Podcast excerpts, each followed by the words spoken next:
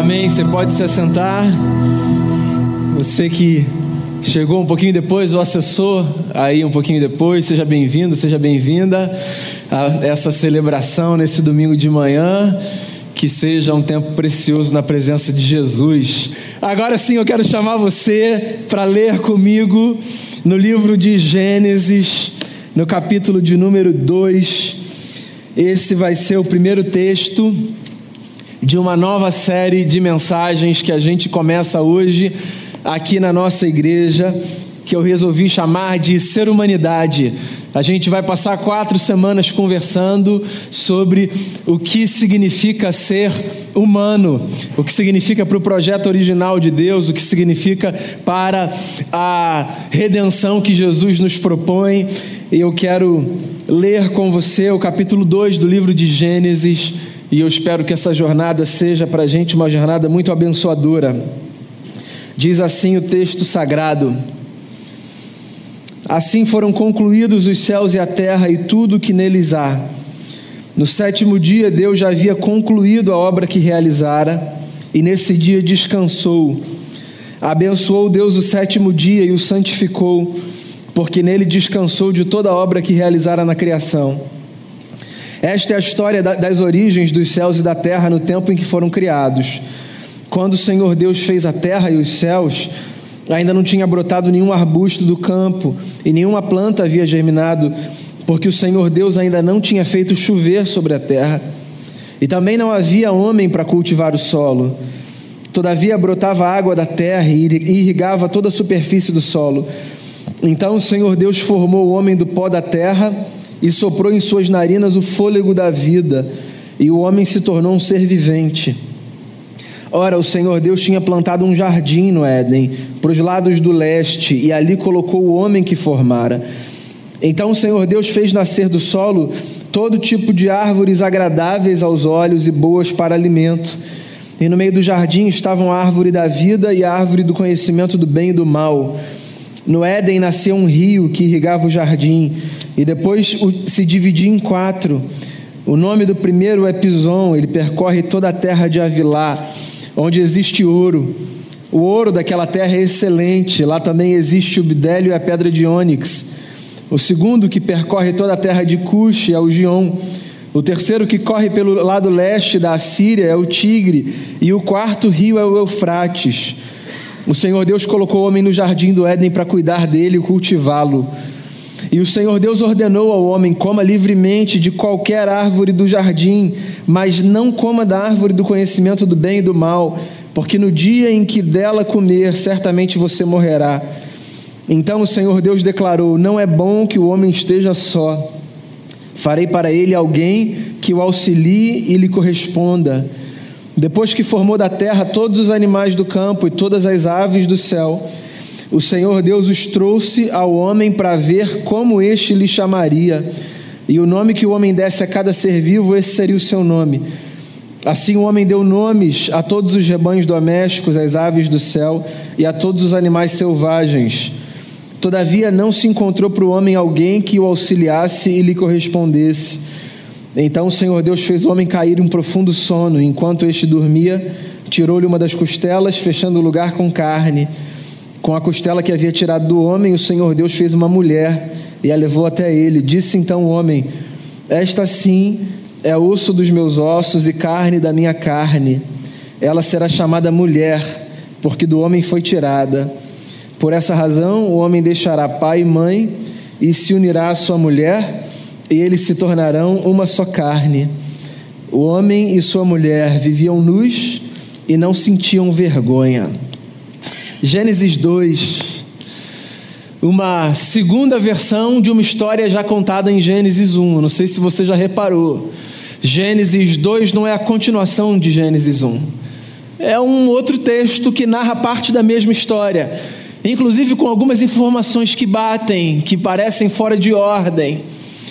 Eu não sei como você encara o livro de Gênesis, sobretudo os 11 primeiros capítulos, mas você sabe que entre os estudiosos do Gênesis, há, por exemplo, os que encaram os 11 primeiros capítulos como textos literais, que descrevem acontecimentos históricos, e há também quem encare os 11 primeiros capítulos de Gênesis como textos literários, ou seja, como histórias que apontam para realidades.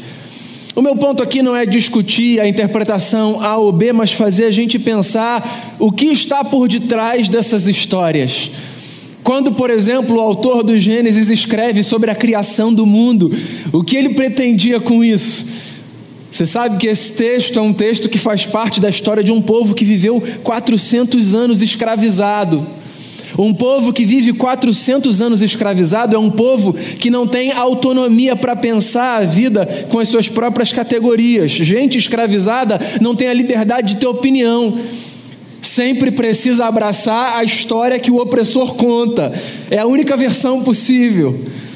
Então, essa gente que fazia parte desse povo resolve, então, em algum momento, ousar contar a sua própria história. Essa gente quer apresentar a sua visão de mundo, mais do que uma descrição de A ou B. Essas histórias do Gênesis são histórias que narram a perspectiva de mundo de uma gente que não tinha voz e que agora tem voz. É muito potente pensar em Gênesis 1 e 2 como a narrativa de um povo que não tinha voz e que agora tem a oportunidade de dizer: uma gente que enxergava a vida, mas que não tinha a possibilidade de compartilhar como a vida era aos seus olhos. E aí, num determinado momento, essa gente tem a coragem de falar, de colocar para fora. E curiosamente, essa gente que podia apresentar uma visão de mundo que fosse uma espécie de revanche daquilo que tinha sofrido. Ou seja, deixa eu contar para vocês como tudo começou. Tudo começou com um Deus que nos ama e odeia vocês que nos oprimiram. Essa gente, podendo contar qualquer história que fosse uma espécie de vingança e revanche, resolve contar a história mais bonita que um povo pode contar, que é: Deus nos criou a todos e soprou sobre todos o seu espírito. No princípio, Criou Deus os céus e a terra, uma terra sem forma e vazia. O Espírito de Deus pairava sobre a face das águas. Gênesis 1 é uma grande e bela poesia da criação. A estrutura na língua portuguesa não dá a gente a possibilidade de perceber isso, mas no hebraico, Gênesis 1 tem todo um ritmo que forma cadências, números de palavras que se repetem, palavras que combinam com palavras, sons que fazem sentido do lado de sons. É a canção de um povo que diz: Nós também temos uma visão de mundo sobre como isso tudo começou.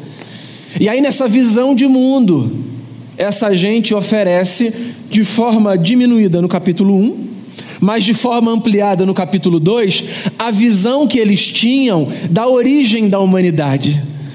Não é um texto científico que explica para a gente como tudo começou. É um tratado teológico que faz a gente olhar para a beleza da história da humanidade, não como uma história do acaso, mas como a história de uma raça que foi planejada, desenhada, construída pelo Eterno. Então, aqui em Gênesis 2, a gente tem esse relato detalhado da origem da humanidade. E o relato começa de uma forma muito interessante. Ele leva a gente a pensar no projeto original de Deus para a nossa vida.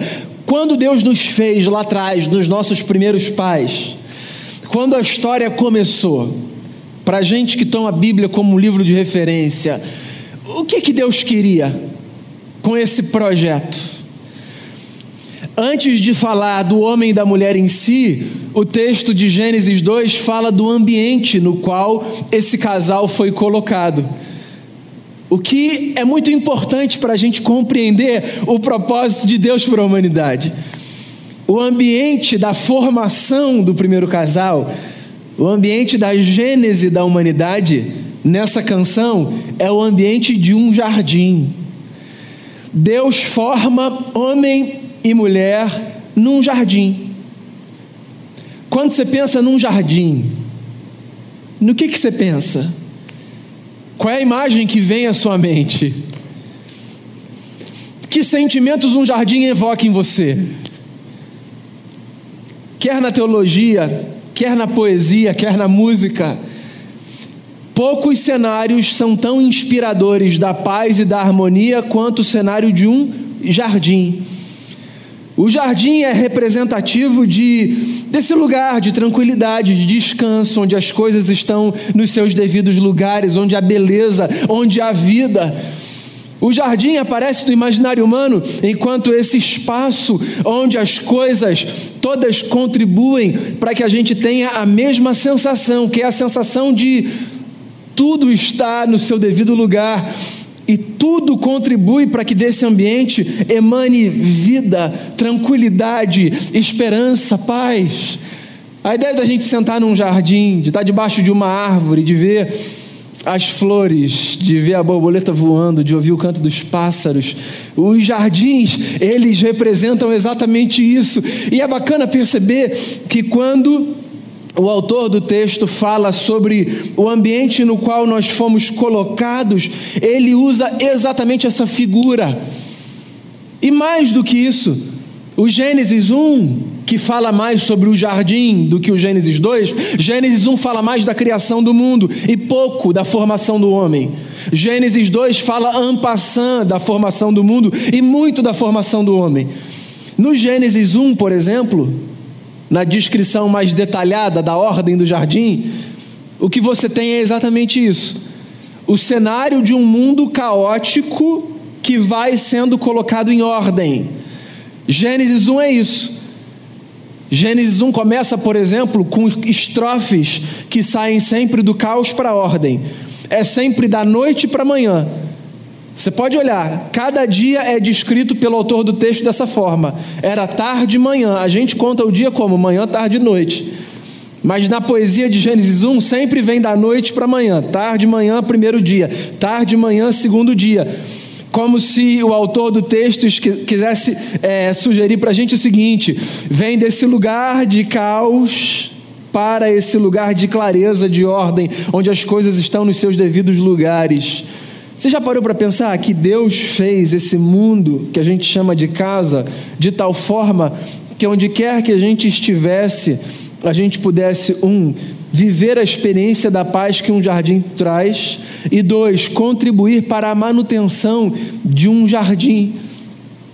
Um pastor norte-americano presbiteriano chamado Tim Keller fala disso numa das suas obras. Ele diz assim: que o objetivo de Deus com a igreja é o de fazer com que no meio de cada cidade haja muitos jardins. Eu falei sobre isso outro dia numa das mensagens. É, sobre como nós recebemos essa incumbência.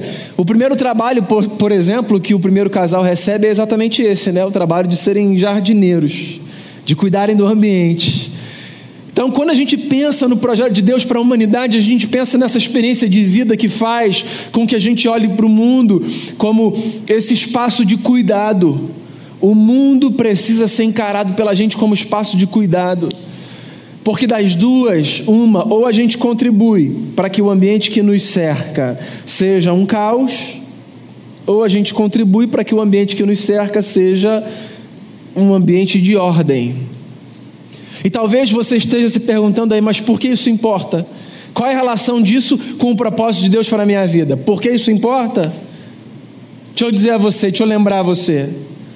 Já passou um tempo que seja num espaço caótico? Do ponto de vista da arrumação, mas também do ponto de vista da atmosfera, sabe? Atmosferas infernais, conflitos, tudo do lado de fora, tá? Tudo do lado de fora. Tudo cena que te cerca. Você se lembra como isso afetou você? Como isso afeta a gente? Como a gente é afetado pelo ambiente? Muito afetado pelo ambiente. Você já parou para pensar? Como, por exemplo, nós temos uma predisposição a ditarmos o estado da nossa alma a partir da experiência que a gente tem com esse pedaço do mundo que a gente vive momentaneamente, porque você pode estar num lugar A num determinado momento, num lugar B num outro momento e eles serem diferentes e isso afetar o seu dia. Você sai às vezes de um ambiente, pode ser do trabalho, pode ser da casa de alguém, pode ser lamentavelmente da sua própria casa. Tem gente que vive essa experiência e você diz assim: ufa, saí daquele inferno. o inferno aqui como uma representação da antítese do jardim, porque nós somos muito afetados pelo lugar onde nós estamos. Curioso perceber que Deus não nos fez no meio do caos, Deus nos fez num ambiente de ordem. Nós nascemos, no relato de Gênesis 1, no sexto dia. É curioso, né? Deus coloca ordem em tudo e depois ele faz a gente. Há quem leia isso para dizer que nós fomos feitos por último, porque somos os mais importantes da criação. Eu gosto da leitura de um teólogo alemão chamado Jürgen Moltmann, que diz que nós fomos feitos por último não porque somos mais importantes, mas porque somos os mais dependentes de toda a criação. Dependemos do resto para viver. E se dependemos do resto para viver, ou cuidamos do jardim, ou nos destruiremos nas nossas relações, na nossa estrutura emocional, no nosso corpo. Então está aqui. O texto começa com a descrição de um ambiente. Deus nos fez num jardim. O que significa que, no que depender de nós, cada pedaço de terra pelo qual a gente passa deve ser cuidado de tal forma que a gente transforme ambientes de caos no cenário de paz que um jardim pode oferecer. Daí o texto avança, e falando especificamente do homem, o texto então começa a descrever o homem como esse boneco de barro sobre quem Deus sopra o seu hálito, o seu espírito essa é uma coisa fundamental na nossa forma de enxergar a vida. Na antropologia cristã, essa informação ela é fundamental. Nem todas as pessoas enxergam a vida dessa maneira. Nós cristãos necessariamente enxergamos a vida como essa experiência de, metaforicamente aqui falando, obviamente, bonecos de barro que foram chamados à existência porque receberam o sopro de Deus. Todos nós recebemos o hálito divino. É o que nos tira da condição, metaforicamente falando, de bonecos de barro e nos traz para essa condição de gente em quem pulsa a vida. Por que isso é importante? Por que isso faz diferença? Por que isso faz sentido? Por que isso é necessário? Ora, porque se eu me percebo como alguém cuja vida é esse espaço do sopro de Deus, então eu devo me encarar como alguém que depende fundamentalmente dele para continuar a existir. Mas não é só nesse nível de dependência que é quase que de um reconhecimento unânime, do tipo, dependemos do Senhor, sem Ele eu não sou nada, essas afirmações vazias. Esse senso de dependência precisa levar a gente para a realidade do nosso dia a dia. Em tudo na vida a gente depende dele, a gente depende dele. A maneira como a gente encara a vida, a maneira como a gente encara os relacionamentos, a maneira como a gente encara trabalho. A gente devia encarar cada área da nossa vida a partir dessa perspectiva, como um ponto fundamental. Sem Deus aqui eu não sou absolutamente nada, eu preciso dele. Eu estou aqui por causa do sopro dele, esse sopro divino que me enche de potência, o ruá divino, o Espírito de Deus. Deus sopra sobre a gente, Deus enche a gente com essa propriedade que é sua.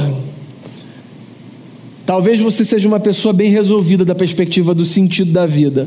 Talvez essa nunca tenha sido uma questão sua. Essa crise existencial que leva pessoas a dizerem assim: por que eu estou aqui? Por que, minha vida faz sentido? Se eu sofro tudo que eu sofro, se eu passo por tudo que eu passo, será que eu tinha mesmo que estar aqui? Pessoas que estão ali na fronteira entre a sanidade da preservação e a loucura, a loucura da angústia de dizer eu não sirvo para mais nada, eu nem sei se vale mais a pena. Pois então, lembrar que nós somos essa gente em quem Deus soprou o seu espírito, empurra a gente para esse lado de cá, que é eu preciso viver, eu preciso valorizar a vida, eu preciso preservar a vida. Eu preciso viver com responsabilidade, porque afinal de contas, eu sou objeto desse amor tão grande de Deus. A gente cantou sobre isso, esse amor tão grande que nos amarra a Ele. E se eu sou objeto desse amor tão grande, eu vou, eu vou preservar o que eu tenho de mais precioso que é a minha vida, porque eu dependo dele e eu fui revestido dele. Deus nos fez assim. Deus não nos fez apenas como um boneco de barro, Deus nos fez como um boneco de barro em quem o seu espírito habita.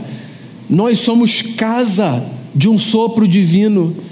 E a gente precisa viver com essa consciência de que onde quer que a gente esteja, o que quer que a gente faça, nós estamos e nós fazemos, enquanto essa matéria que veio do pó e que volta para o pó, mas que misteriosamente, milagrosamente é receptáculo desse hálito divino.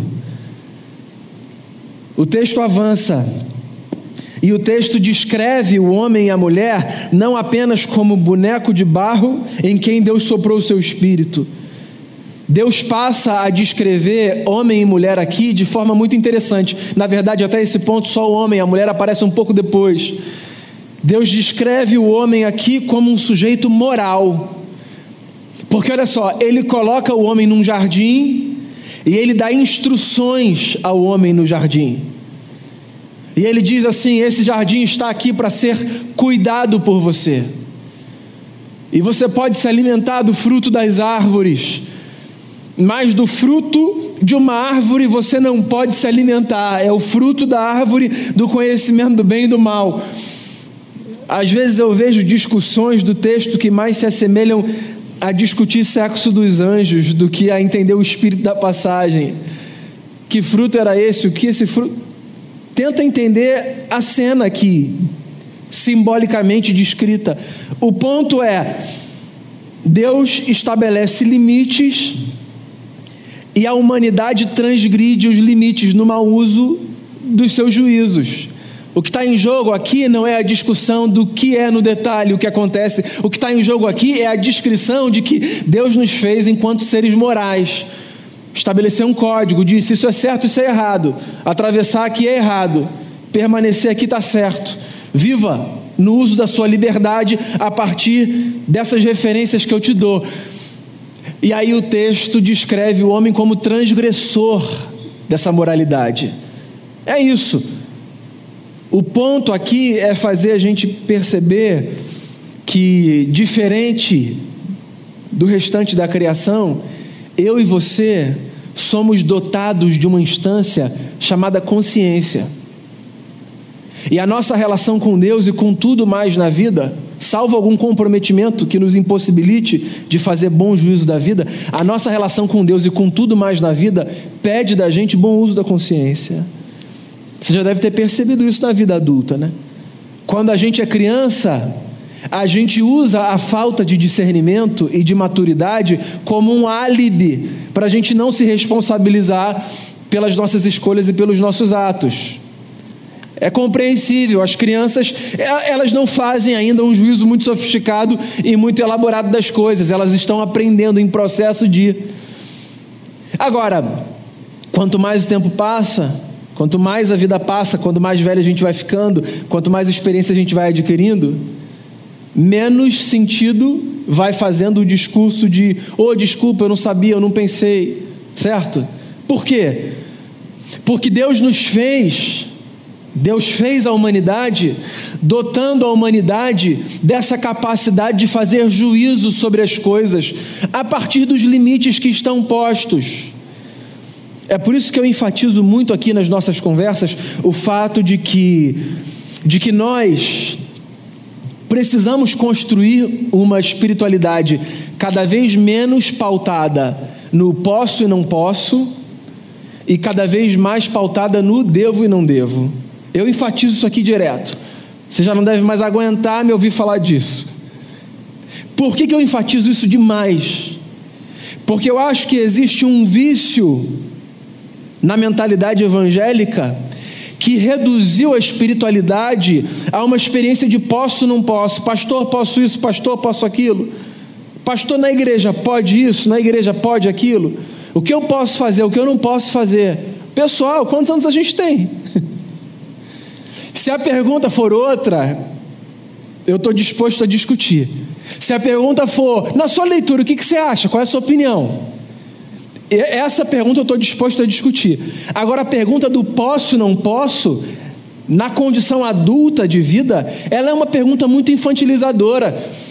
E que às vezes quem a faz nem tem consciência disso, mas ela afasta a gente dessa responsabilização moral que o texto de Gênesis diz que a gente tem.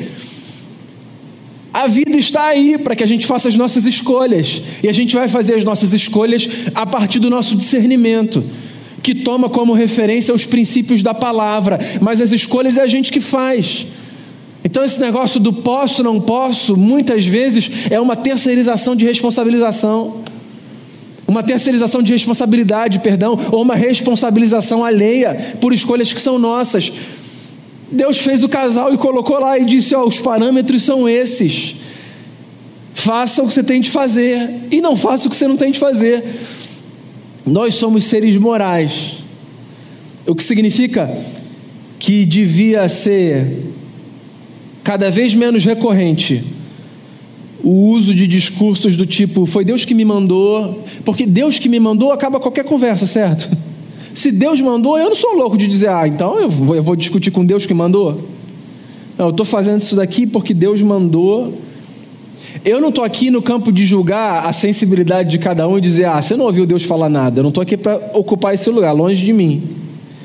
Mas eu tenho um pouco de desconforto com a ideia da gente sempre trazer Deus para cada escolha, para cada passo, para cada direção, porque Deus nos fez de tal forma que, no uso da nossa consciência, nós tomemos decisões e arquemos com as consequências das nossas decisões.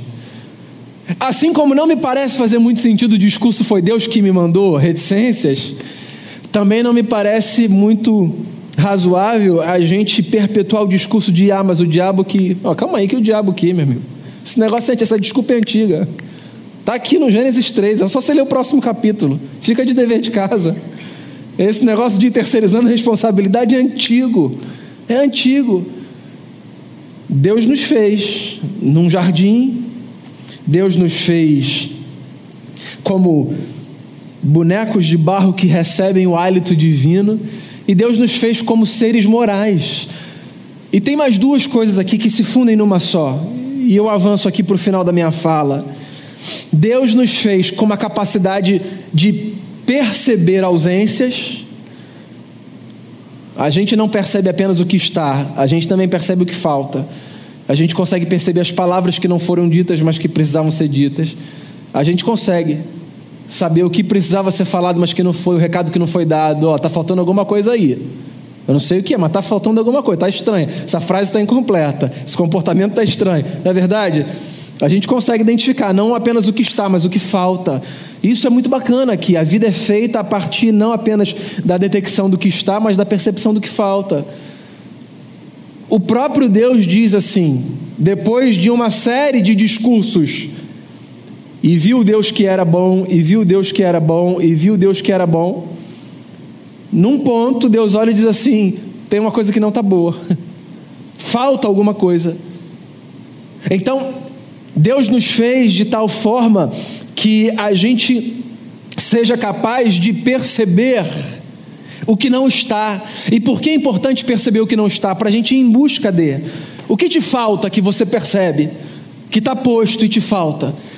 Detectar isso na vida é importante. Por quê? Porque a gente só vai atrás daquilo que a gente sabe que falta. Pode parecer um papo aleatório, mas isso é da prática da vida. O que, é que falta no seu casamento que você pode ir em busca de no seu casamento? O que falta no seu trabalho que você pode ir em busca de no seu trabalho? O que falta na sua casa, na sua relação com os seus filhos? O que falta na sua relação comunitária? O que falta na sua presença cidadã? O que falta? Quais coisas faltam e você identifica? Isso é fundamental, isso não é aleatório, é fundamental, está lá no início da nossa história. Deus nos fez com essa capacidade de perceber o que falta, e isso é maravilhoso. A gente poder identificar falta, falta uma companhia. E é interessante o texto dizer que Deus percebe que falta companhia para o homem. Se Deus está ali, falta uma companhia para o homem. Pô, Deus é o nosso companheiro. Quantas vezes eu ouço pessoas falando contra a minha classe, claro que numa brincadeira, dizendo assim: eu não preciso de psicólogo, Jesus é um psicólogo. É, não, Jesus não é psicólogo de ninguém. Jesus não tem CRP. Jesus não é psicólogo, Jesus é o nosso Senhor. O que te falta? Falta companhia. Numa vida com Deus, falta companhia. Pois é. Pode parecer, inclusive, uma heresia o que eu vou dizer, mas Deus não é tudo de que a gente precisa. Ou o texto tem um problema. Deus olha para o homem e diz assim: falta alguma coisa aí. Deus é fundamental para a nossa vida. Mas você já deve ter percebido isso. Talvez as nossas experiências mais pujantes com Deus estejam nas experiências que a gente vive com as pessoas que Deus coloca na nossa vida. Razão pela qual João, numa das suas cartas, diz: se você diz que ama Deus, mas não ama seu irmão, que você vê, você é mentiroso. Porque como é que você pode dizer que você ama Deus que você não vê se você não consegue amar o seu próximo que você vê? O que é que João está dizendo? O João está dizendo que é a hora da gente começar a ver Deus na face do próximo, a experimentar Deus nessa dimensão. Então o texto é interessante, porque num texto que descreve o homem como um sujeito sozinho, por mais que o jardim esteja pronto e que Deus esteja presente, falta alguma coisa. Porque a vida cristã ensina para a gente que ninguém se basta na sua história e que ninguém tem tudo de que precisa para viver bem, em paz. Existem coisas fundamentais a mim que não estão em mim, estão no meu semelhante. Quem fala isso de forma lindíssima é C.S. Lewis num livro chamado Os Quatro Amores. Você pode procurar esse livro, é uma coisa linda. Linda, linda. Um livro curto, lindíssimo. Nos Quatro Amores, ele fala como um dos quatro amores da amizade. E ao descrever a amizade, ele fala sobre essa experiência de incompletude que o indivíduo tem quando ele vive sozinho. Ele diz assim, por exemplo, no texto: Existem coisas em mim que estão nos meus amigos e que eu só tenho quando os meus amigos se aproximam de mim. Aí ele começa a descrever, ele fala assim: tem sorrisos meus que eu só dou quando aquele amigo vem para perto de mim. E tem experiências que eu só vivo quando aquele outro amigo vem para perto e a gente está junto. De modo que quando ele vai embora, essas experiências não acontecem. E a vida é bem isso mesmo, né? Há pedaços nossos, não físicos, obviamente, mas há pedaços nossos que estão nos outros. Por que, que a gente se desespera tanto quando alguém que a gente ama muito vai para junto do nosso pai? Porque a sensação que a gente tem é de que um pedaço nosso foi embora, e é verdade. Porque, por exemplo, tem um tipo de sorriso que a gente não consegue dar quando alguém que fazia a gente sorrir daquele jeito foi para junto do Pai. E tem um tipo de experiência que a gente não consegue viver quando alguém não está mais aqui, porque nós fomos feitos assim. Deus nos fez interdependentes uns dos outros, há pedaços meus que estão fora de mim. E eu só me percebo completo quando eu estou próximo dos meus semelhantes. Porque na vida, por mais que a gente tenha Deus, se nos falta gente, alguma coisa nos falta e a gente precisa perceber essa ausência. E aí o texto termina com o poeta dizendo que Deus faz o homem dormir, da sua costela tira um, um pedaço do corpo e faz uma, uma boneca de barro que recebe também o Espírito, o sopro divino. É muito bonito, é muito poético, é muito forte. O homem acorda do sono profundo, o texto diz, e olha só, olha só o que ele diz. Afinal, encontrei essa que é osso dos meus ossos e carne da minha carne. Pega só a primeira palavra, afinal, encontrei. O que, que isso significa? O sujeito estava procurando, né? Não foi só Deus que percebeu que faltava alguma coisa. O texto, inclusive, alguns versos antes, fala que enquanto o homem está dando nome aos animais, ele, ele tenta ver se alguém faz sentido ali, ou se algo faz sentido ali para ele, da perspectiva da companhia. Depois você lê o texto. E aí ele acha, então, aquela que é osso dos seus ossos e carne da minha carne. Eu já falei sobre esse texto algumas vezes aqui, talvez essa seja uma informação que você já tenha. O texto em português traz para a gente uma expressão que aparece ali traduzida por auxiliadora idônea. Não é bom que o homem esteja só. Falhei uma auxiliadora idônea, diz a Almeida Revista Atualizada.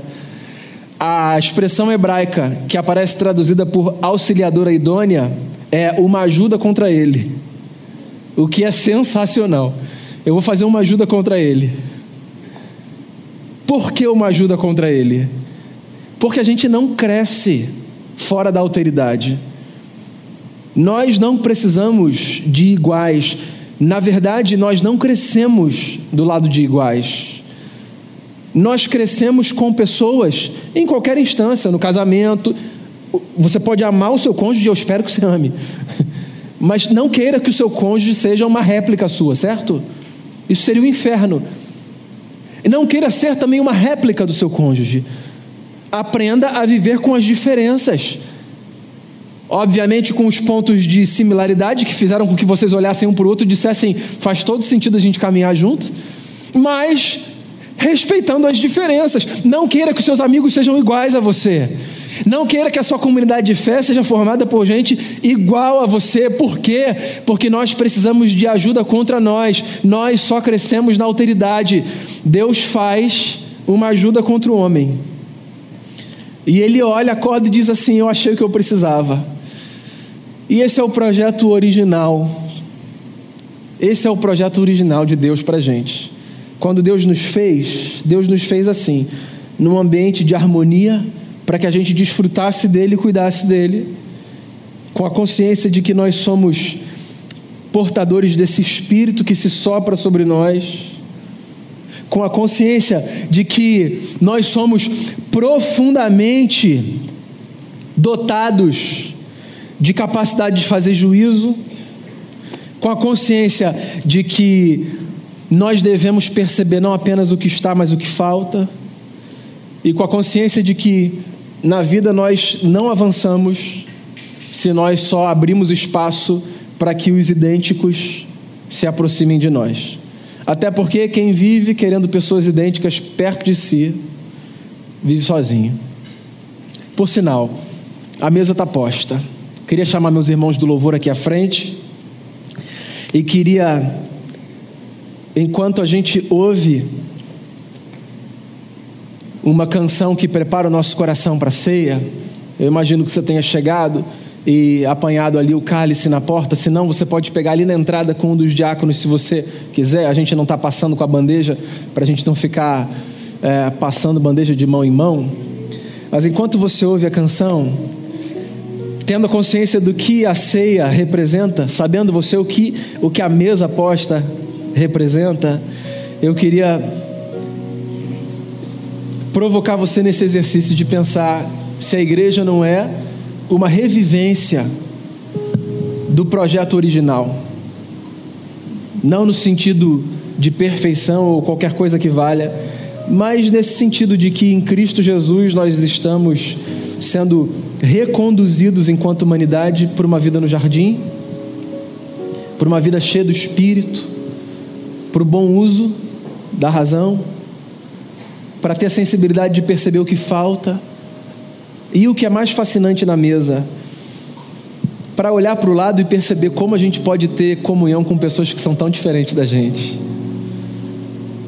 A mesa do Senhor é essa lembrança, e num tempo de fanatismos tão grandes, num tempo em que a gente pretende eliminar os diferentes, Nada pode ser tão desafiador quando a gente olhar para a mesa e lembrar que você não precisa ser igual a quem está do seu lado.